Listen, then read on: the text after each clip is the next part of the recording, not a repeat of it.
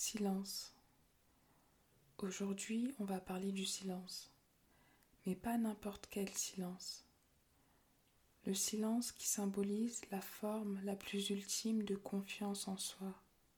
Parce que le silence questionne, le silence déstabilise, le silence obsède. Le silence laisse place à l'imagination, à la subjectivité. Le silence est même souvent beaucoup plus pertinent qu'un bruit car euh, malheureusement, beaucoup parlent sans rien dire quand un simple silence peut dire beaucoup.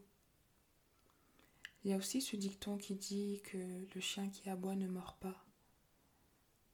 Le chien qui aboie ne mord pas car le chien qui aboie le fait par peur, par crainte, pour se protéger, mais celui qui arrive à contenir ses émotions et rester silencieux en toutes circonstances, celui qui arrive à la maîtrise de soi, fait preuve d'une grande confiance.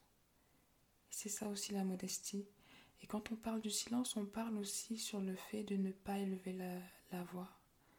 Souvent on dit qu'il faut se faire entendre, se faire respecter, donc monter le, le ton de notre voix.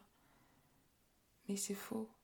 C'est faux car une personne qui arrive à imposer le respect arrive à le faire sans bruit, c'est la forme la plus ultime de confiance en soi et c'est ce que la modestie nous invite à faire, à s'imposer par le silence, par la discrétion et à fuir l'ostentation.